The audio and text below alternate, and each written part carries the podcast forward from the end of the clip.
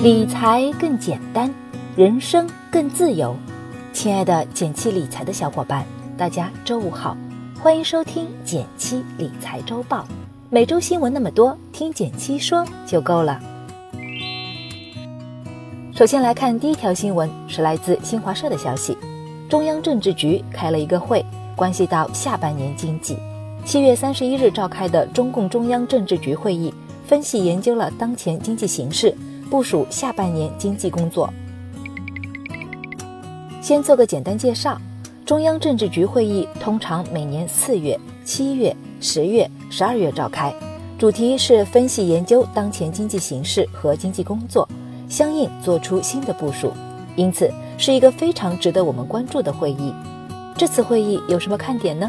首先，总基调用一个词来概括，就是稳中求进，保持经济整体平稳。也要促进经济发展活力，保持经济运行在合理区间，发展要保持一定增速。今年上半年国家的 GDP 增速是百分之六点八左右，下半年应该会维持在这个范围内。相应的政策方面依然是强调坚持实施积极的财政政策和稳健的货币政策。上周召开的国务院常务会议也提出过同样的观点，这也反映出政策上的延续性。我们可以关注三大重点：一、加大基础设施领域补短板的力度，这一条也反映了积极的财政政策，同时也将在一定程度上促进经济的发展；二、坚定做好去杠杆工作，把握好力度和节奏。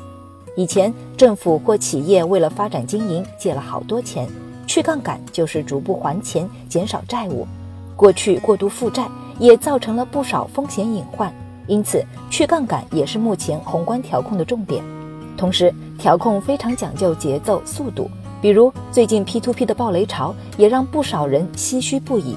所以这次会议要求把握好力度，这也与稳健的货币政策相一致。三，下决心解决好房地产市场问题，坚决遏制房价上涨。房价问题我们都很关心，这次国家的态度变得更加明确，坚决遏制房价上涨。注意，之前的提法是遏制房价过快上涨。根据国家目前的财政政策和货币政策，绝不会出现大水漫灌式的刺激。即便要放水，也不能流入到股市。比如深圳最近出台的限售政策，从制度上堵住了短期投机炒房的可能。关于这个话题，我们来看下一条新闻。第二条新闻是来自网易财经的消息：深圳出台房市最严新规。三大限制调控房价。七月三十一日傍晚，继二零一六年十月四日深圳发布幺零四新政后，深圳时隔二十一个月再次收紧调控，发布最新政策。深圳这次的房市调控政策，基本算得上是一线城市中的最严调控。严主要体现在这几个方面：一、限售，新购买商品住房取得不动产权利证书之日起三年内不能转让。二限离婚，购房人离婚两年内申请贷款时，首付比例不低于百分之七十。离婚前家庭是否有住房也会影响首付比例。三限企业购房，企事业单位与社会组织等暂停在本市内购买商品住房。因为这次的政策对个人购房有了更细节的限制，所以有考虑在深圳买房的朋友建议去政策发布官网比对细则，重新明确自己的购房资格。为什么新政如此严格呢？根本目的就是为了打击炒房客，控制房价的继续上涨。特别是在国家坚决遏制房价上涨的大背景下，这次的调控显示了深圳加强房市调控的力度与决心。